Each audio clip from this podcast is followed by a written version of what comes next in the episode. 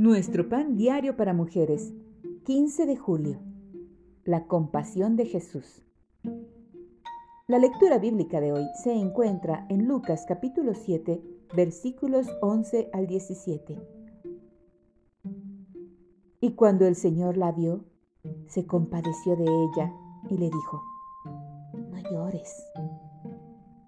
Lucas 7:13 Greg Boyle ayudó a lanzar Industrias Homeboy en California, dirigido especialmente a ayudar a exmiembros de pandillas. Es uno de los ministerios más grandes de Estados Unidos.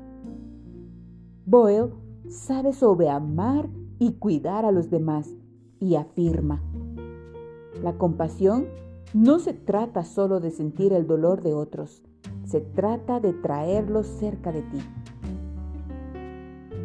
La compasión cierra la brecha entre nosotras y los demás. Nos acercamos con amor, en lugar de huir en dirección opuesta. Para reflejar la compasión de Jesús, nunca imitaríamos al sacerdote ni a Levita, que se alejaron lo más que pudieron del hombre herido de la parábola del buen samaritano.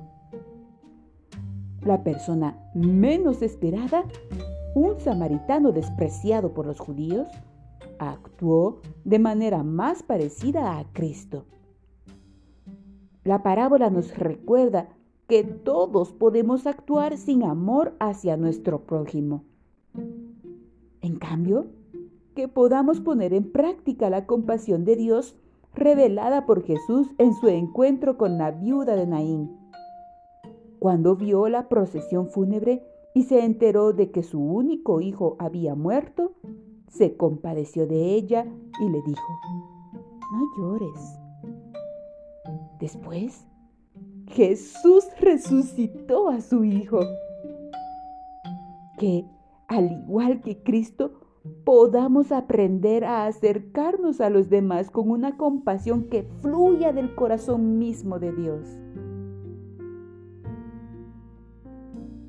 Señor, desarrolla en mí un corazón más compasivo que refleje el tuyo.